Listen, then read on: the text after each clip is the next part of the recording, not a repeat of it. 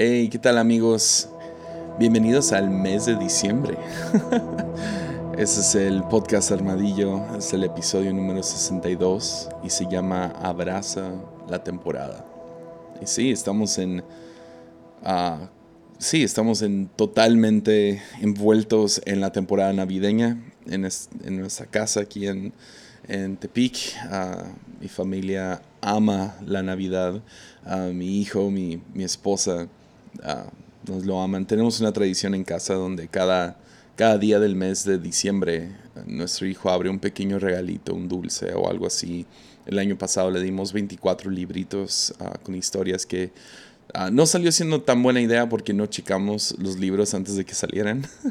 Ah, pero fue, fue, fue bueno, pero sí había dos, tres libros con mensajes que fue como, "Eh, ya no sé si, si quiero que mi hijo esté escuchando, esté, no sé, escuchando esta historia o lo que sea. Entonces, ah, pero sí, este año decidimos darle una pieza de lo que es una caja de, de los de Playmobil, ah, como tipo Legos, y le damos una pieza dia- diaria o 24 piezas o 24 regalos con piezas.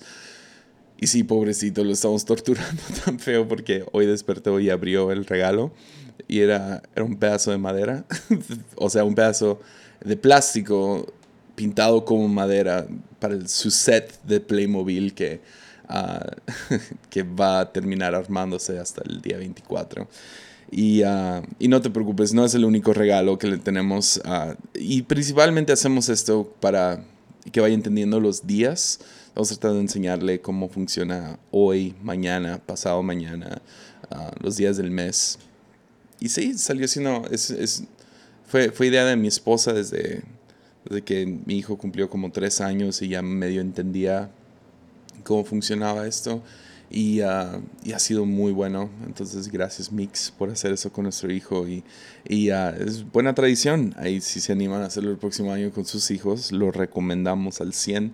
Ha sido muy bueno para él, ah, para aprender los meses. Y también lo emociona cada día. Hay un pedazo nuevo de Playmobil o un nuevo libro, como en años pasados. O primer año lo hicimos con pequeños juguetitos y, y dulces, ¿no?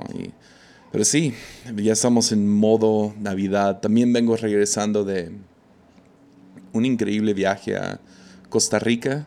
Estuvimos ahí la semana pasada con la iglesia DC y ah, pasamos ah, siete, no, seis días allá. Ah, nos tocó estar en San José. También visitamos a Quepos y Neidí. Y ah, espero que estoy diciendo todo eso bien, pero ah, sí, estuvo, estuvo muy, como dirían allá, muy rico. Y ah, sí, pura vida y todo eso. Y sí, muy buen tiempo. Entonces, un saludo a todos los, los amigos ticos y a, Dan y a Gaby. Y gracias por, por una semana increíble. Y sí, como estamos entrando a temporada navideña, qué mejor ah, tema que hablar de temporadas. Entonces, la verdad, tengo dos, tres planes para los próximos dos episodios. No estoy completamente seguro en la dirección que quiero ir, entonces no, no lo quiero decir de antemano, pero definitivamente nos vamos a quedar con este tema de, de Navidad y porque es, no sé, es, una, es un tiempo que, que es muy importante para cualquier creyente. Es el nacimiento, la encarnación de nuestro Dios y ya es especial. Entonces, hoy quiero no entrar a la historia de Navidad, ah, sino irnos mucho antes, a donde el sabio ah, en el libro de Eclesiastés habla acerca de, de temporadas. Y ah, estoy seguro, si llevas un poco de creyente, si no, al- a lo mejor aún así has escuchado este versículo. Yo lo he escuchado no sé, explicado en muchos funerales, especi- especialmente, es en Eclesiastés 3, versículo 1 al 8, y no sé, estos ocho versículos, no sé, se me hacen de los más icónicos de los libros de sabiduría de la Biblia, y ah, sí, déjase los leo, y luego le damos con el episodio, ¿va? Entonces, Eclesiastés 3, versículo 1 al 8, nos dice, hay una temporada para todo Y todo ahí en el hebreo significa todo. Mala broma. Ah, hay una temporada para todo, un tiempo para cada actividad bajo el cielo. Un tiempo para nacer y un tiempo para morir. Un tiempo para sembrar, un tiempo para cosechar. Un tiempo para matar y un tiempo para sanar. Un tiempo para derribar y otro tiempo para construir. Hay un tiempo para llorar y un tiempo para reír. Un tiempo para entristecerse, un tiempo para bailar. Un tiempo para esparcir, esparcir piedras y un tiempo para juntar piedras. Un tiempo para abrazarse y un tiempo para apartarse. Un tiempo para buscar, un tiempo para dejar de buscar. Un tiempo para guardar y un tiempo para votar. Un tiempo para rasgar y un tiempo para remendar. Un tiempo para callar y un tiempo para hablar. Existe un tiempo para amar y un tiempo para odiar. Un tiempo para la guerra y un tiempo para la paz. No sé, como les digo, este es uno de los versículos más populares en un funeral y especialmente ese tiempo, eh, el segundo versículo, un tiempo para nacer y un tiempo para morir. Pero lo que me gusta de este pasaje es, ah, en general, es, hay algo tan humano y empático sobre este pasaje. Hay algo que, no sé, anima a, todos aquellos pasando por algún tipo de temporada. Que la Biblia no, no nos promete un mundo de caramelo, una vida perfecta, sino nos dice, hey, hay una temporada para todo, hay un tiempo um, para cualquier actividad bajo el sol, bajo el cielo. Y nos da un vistazo a las altas y bajas de la vida.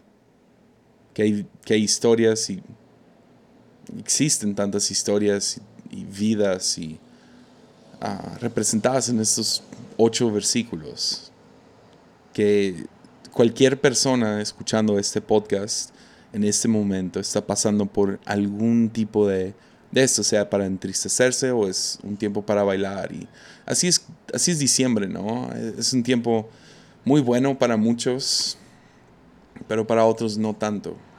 Es, es el mes más Ah, estadísticamente hablando, es el mes donde más gente se toma la vida. Ah, es, es, una temporada donde tienes que ver a familiares que a lo mejor no, no te emociona ver. Ah, es un tiempo donde a lo mejor no está la persona que, con la que pasaste tantas navidades antes. Para otros es un tiempo increíble y es donde tú puedes presumir tu, tu pay de calabaza o qué tan rico haces el pozole y a lo mejor es un tiempo para recibir regalos este año porque tú no tienes la habilidad de, dar regalos este año. A lo mejor es el año que tú vas a recibir más regalos. pero definitivamente dentro de este versículo existe algo, ah, por falta de mejores palabras, muy, muy mala onda. Y es que el problema es que no somos muy buenos para entender muy bien en qué temporada vamos a estar pronto. O sea, aún ni sabemos en la temporada que estamos o no lo sabemos apreciar. Podemos ver la temporada de otros y podemos distinguirlo y decir, ah, le está yendo muy bien a esa persona.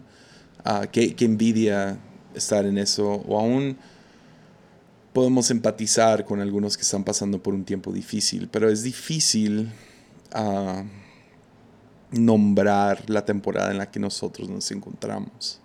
Entonces entendemos de una manera lógica, entendemos que hay temporadas para todo, pero se nos en lo práctico, en el día a día, ah, queremos mantenernos en una temporada o queremos controlar, controlar la temporada que sigue o queremos nombrar la temporada en la que estamos y decir, ah, va a durar tanto muy similar a cómo podemos más o menos distinguir la temporada climática en la que estamos.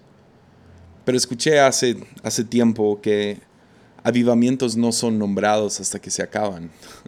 Porque gente que está en medio de ese avivamiento, en medio de ese tiempo bueno, en un derramamiento de algo, algún tipo de avance tecnológico algún tipo de mover de ah, político muy importante, a veces no sabes en, en, medio de lo que estás, porque está tan cerca, está tan palpable, tan, tan cerca de ti que, que bloquea la vista de cierta manera. Y no sabemos qué temporada sigue. Y mientras estamos dentro de esta temporada, al mismo tiempo no sabemos cómo es.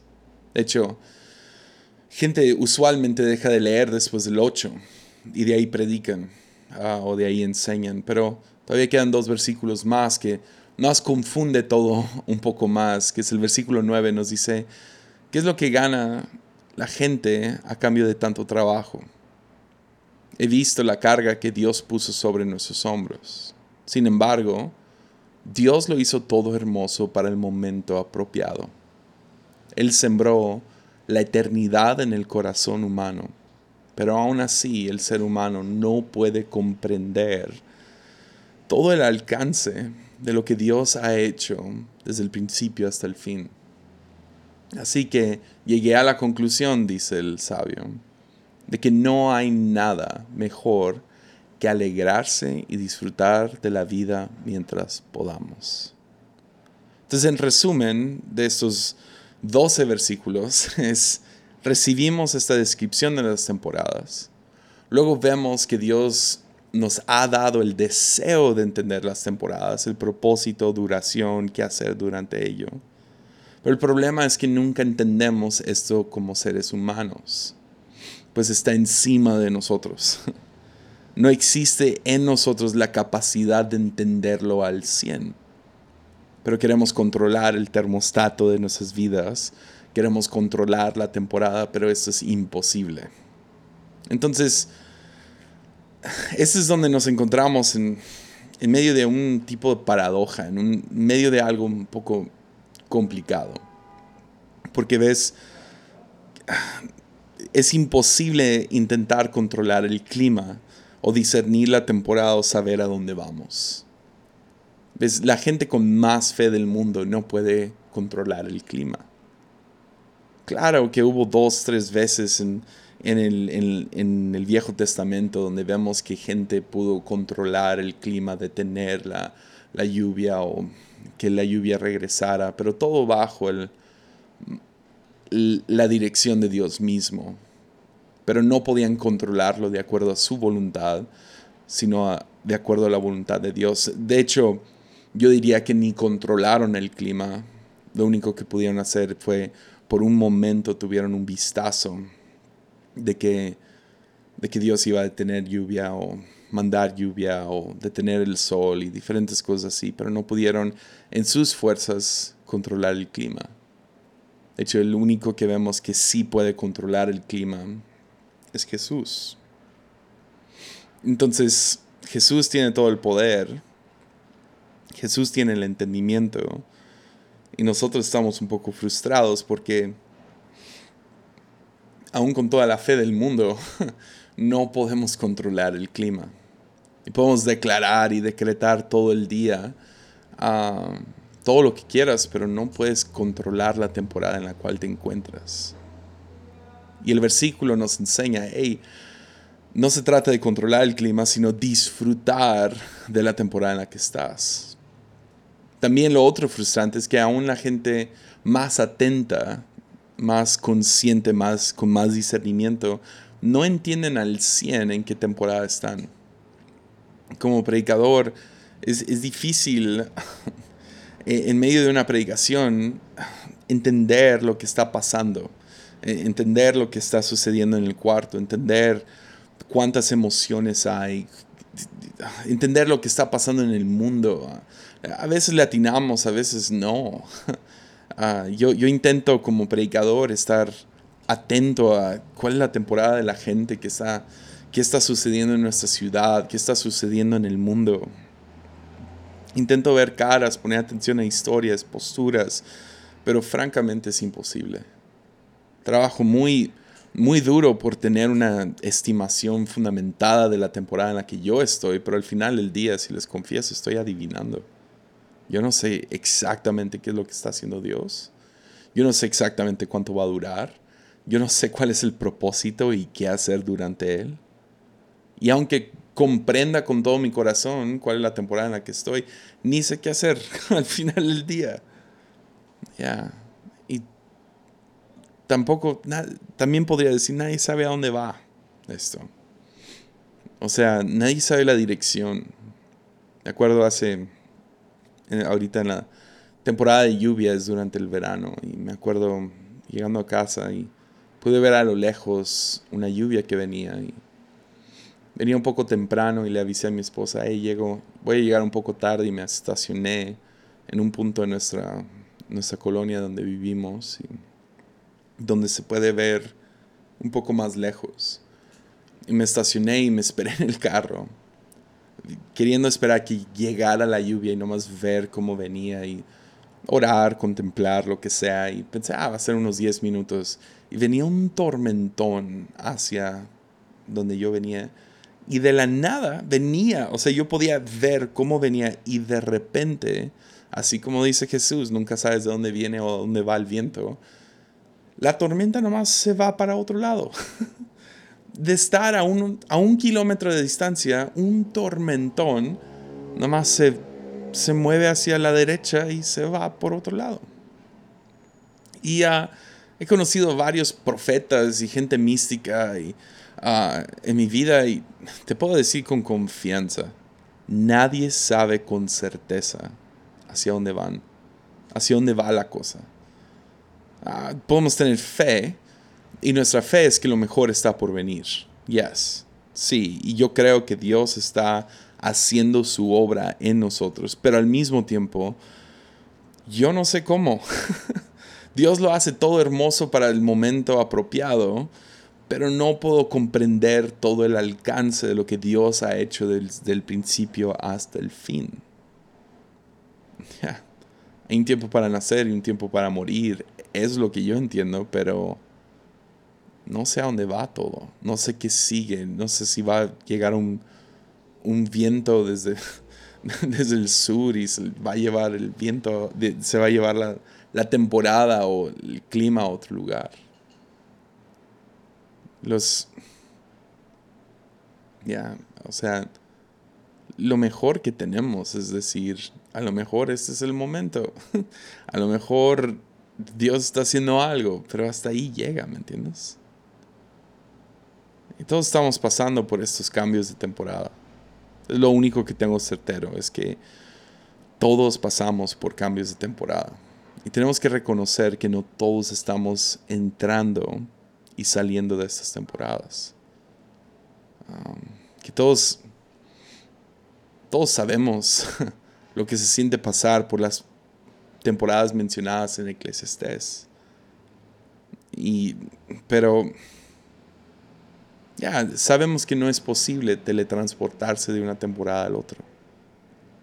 Pues es a donde voy con, con eso de temporadas y un tiempo para todo. Es que se pone muy peligroso cuando estamos en una, una buena temporada o en una temporada distinta a la persona que está a un lado. Por ejemplo, cuando pasamos por una buena temporada, se nos olvida la impotencia de estar en una temporada difícil.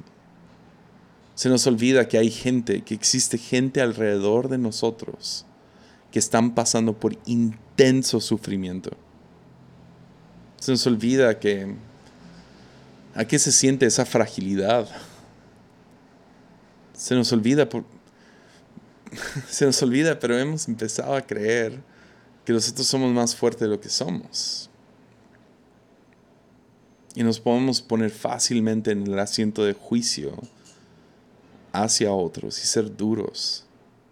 Y tenemos que recordar que todos somos muy similares que la mayoría tenemos la, misma capacidad. De que si estuviéramos en su situación, no sería tan fácil como dos, tres consejos de nuestra parte. ¿Se entiende? que los problemas que enfrentan otros hoy fácilmente podríamos enfrentar nosotros mañana. Y que todos estamos en esta batalla juntos. Se nos olvida ser empático al, prójimo. Y queremos, es tan fácil ponernos, como les digo, en el asiento de juicio y juzgar y querer dar los tres consejos o los tres, esas son las tres, cinco cosas para que tú puedas salir de esta temporada. Sentarnos con alguien que es adicto y decirle, ah, nomás di que no, nomás di que no, cuando fácilmente tú podrías estar en la misma posición mañana o has estado en esa posición. Y es fácil en una temporada difícil olvidarte de que cuando estás en una buena, estás un poco distraído de todo, desconectado de la realidad de que otros están sufriendo. Entonces estamos en este gran dilema, ¿no? De que, ah, existen temporadas para todo buenas y malas. Gloria a Dios que también existen las malas porque yo no tengo que frustrarme si estoy en una temporada difícil, no tengo que condenarme o sentir vergüenza si estoy pasando por un tiempo de luto. Al mismo tiempo, si estoy en la temporada de luto, tengo la esperanza de que, hey, existe un tiempo para todo, voy a salir de esto de alguna manera u otra. Y, uh, pero lo frustrante es que, Dios, dame, dame una respuesta, ¿no? Ya, no sé qué hacer, no sé, no sé qué, cómo salir de esto. Entonces, la respuesta se queda medio ambigua en el capítulo 3, pero en el capítulo 4 es donde el, el sabio entra a cuál es la respuesta al capítulo 3. En Eclesiastes 4 vemos que versículo 9, el sabio nos dice, es mejor ser dos que uno, porque ambos pueden ayudarse mutuamente a lograr el éxito. Si uno cae, el otro puede darle la mano y ayudarle. Pero el que cae y está solo, ese sí que está en problemas. Del mismo modo, si, hay dos personas, si dos personas se recuestan juntas, pueden brindarse calor mutuamente. Pero ¿cómo hace uno ¿Cómo hace uno solo para entrar en calor?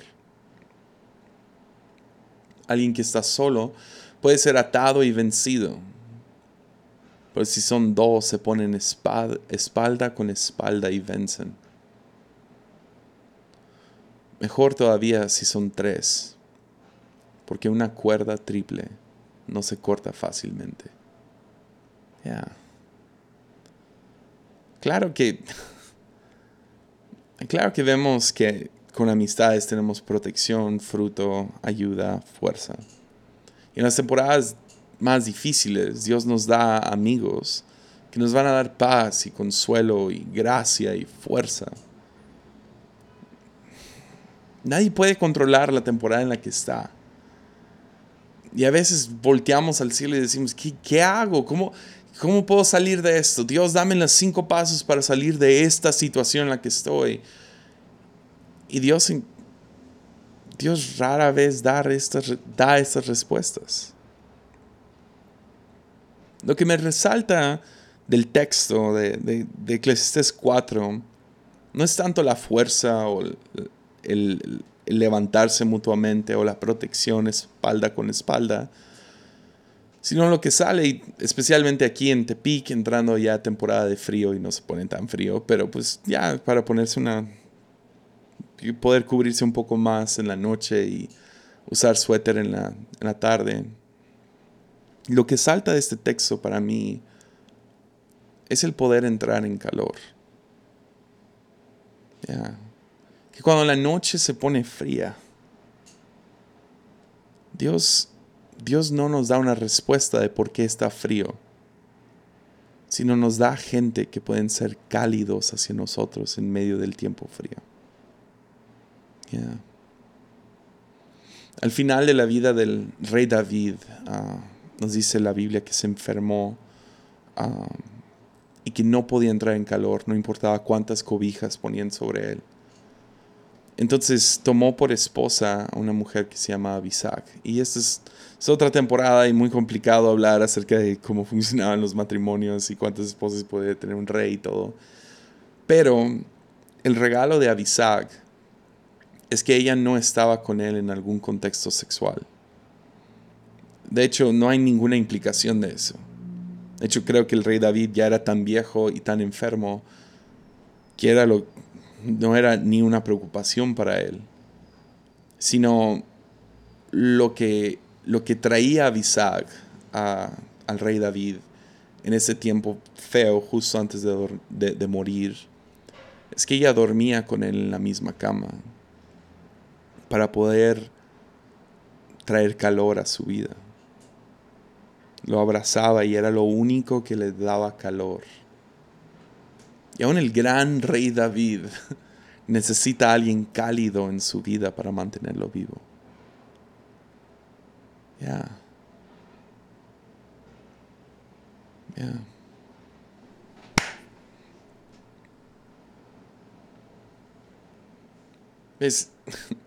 He dicho todo esto para llegar a una sola conclusión. Que sabemos que vamos a pasar por temporadas y no tenemos idea de cómo controlar estos tiempos. Y como les digo, no, no ni podemos realmente discernir al 100 en qué tipo de temporada estamos. No podemos controlarlos y rara vez sabemos qué hacer en medio de esta temporada.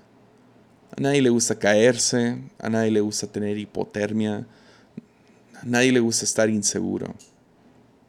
Y necesitamos gente a nuestro lado que camine junto con nosotros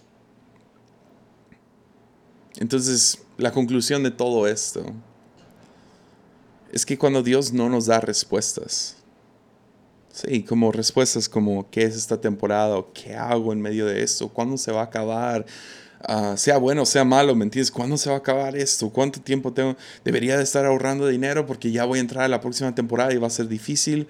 ¿O cuándo se va a acabar, acabar este tiempo difícil? ¿Me entiendes? O sea, cuando Dios no nos da respuestas, lo que sí nos da son amistades.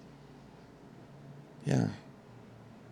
Gente que puede brindar calor en medio de una noche fría. Esas son las cosas, de las cosas más hermosas de la fe cristiana. Es mucho más grande de lo que te imaginas, es mucho más importante de lo que piensas. Eso de amistades es, es, es una locura, o sea, es, es, realmente es Dios contestando oraciones de gente. queremos, queremos estar más y más independientes. Cada día estar más y más. tengo las fuerzas para mí mismo y yo voy a salir adelante y yo no quiero depender de nadie. Pero el Espíritu siempre nos lleva a congregarnos, a estar juntos, porque ahí es donde habita. Mateo 18:20 dice, pues donde dos o tres se reúnen en mi nombre, yo estoy ahí entre ellos. Ya. Yo no creo estar en la búsqueda de dónde está el Espíritu Santo, ¿no? Ir de congreso en congreso, a leer de avivamientos, ir a avivamientos, todo eso a mí, porque el Espíritu Santo habita en nosotros y a través de nosotros. Y no se trata de ir a, a un lugar y Ah, aquí está el Espíritu Santo en este lugar. Sí, yo entiendo que hay como que manifestaciones y hay momentos que Dios se derrama en señales y después podemos hablar más de eso. Pero a veces estamos buscando una respuesta, un milagro. Se nos olvida que Dios manda amistades. Dios manda gente a que esté a nuestro lado. Es más, ya hablamos de eso en Cazando Brujas con la vida de Job, pero si Dios nos fuera a dar una explicación, no nos ayudaría tanto como creemos.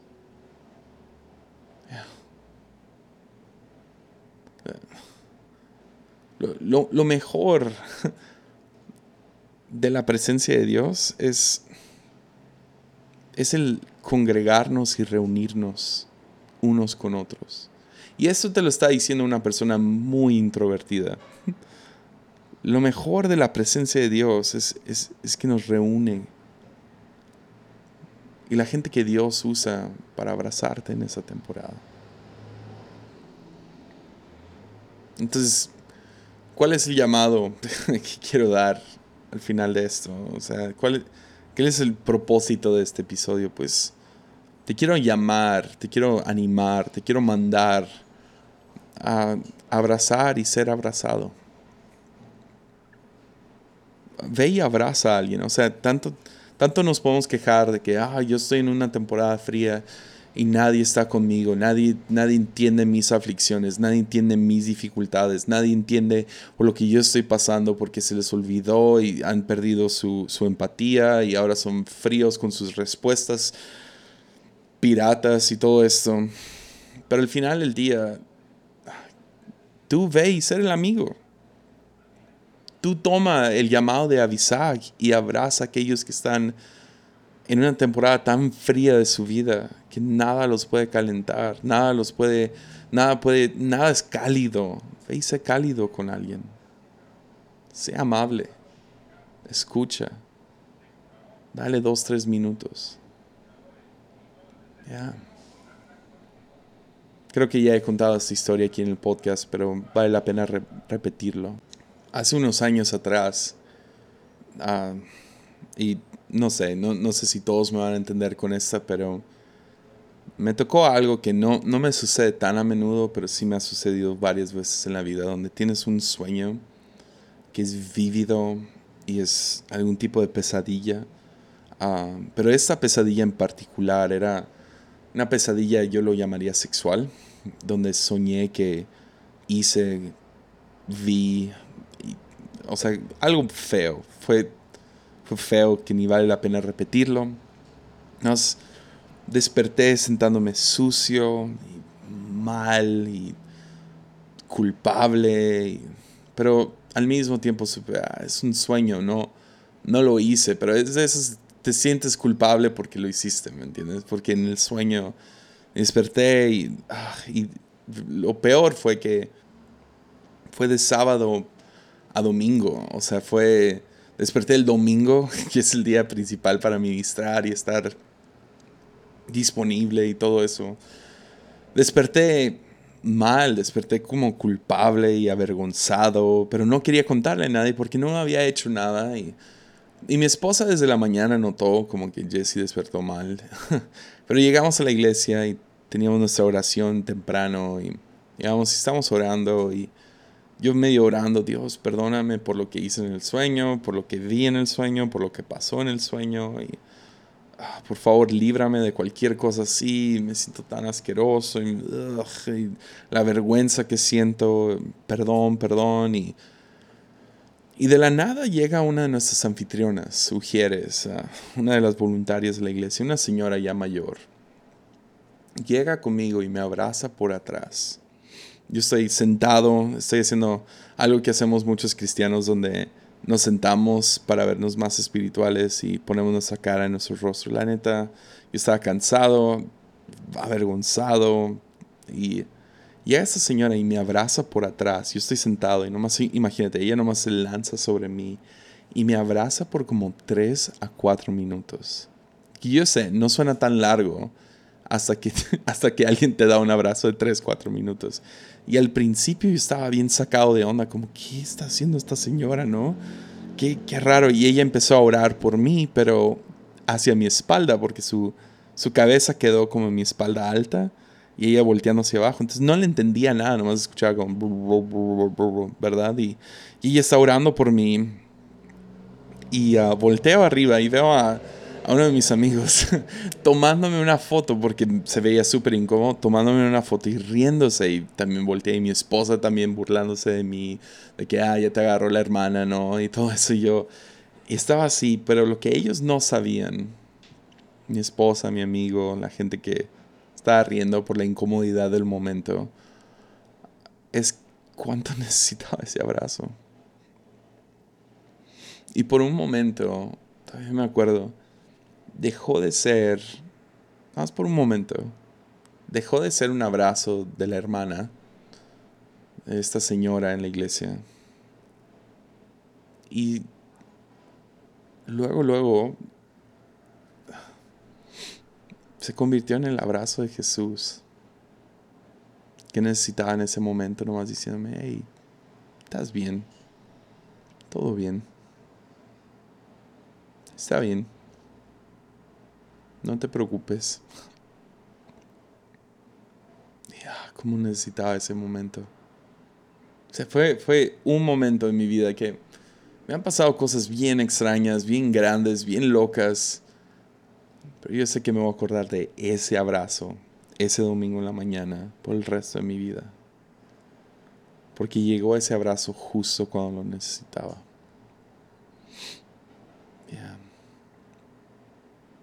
Yeah. Yeah. Entonces,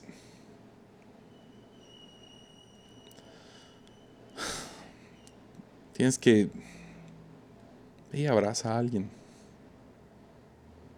Y es súper incómodo cuando te abrazan. Dejas, deja, deja que alguien te abrace a ti. Porque ves, cuando estás pasando por tu peor temporada,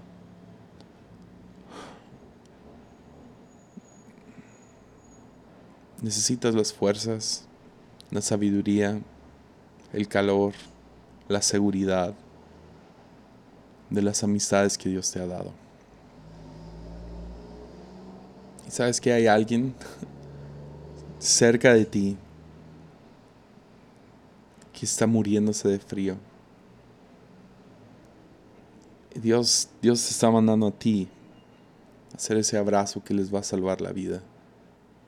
O por lo menos el día.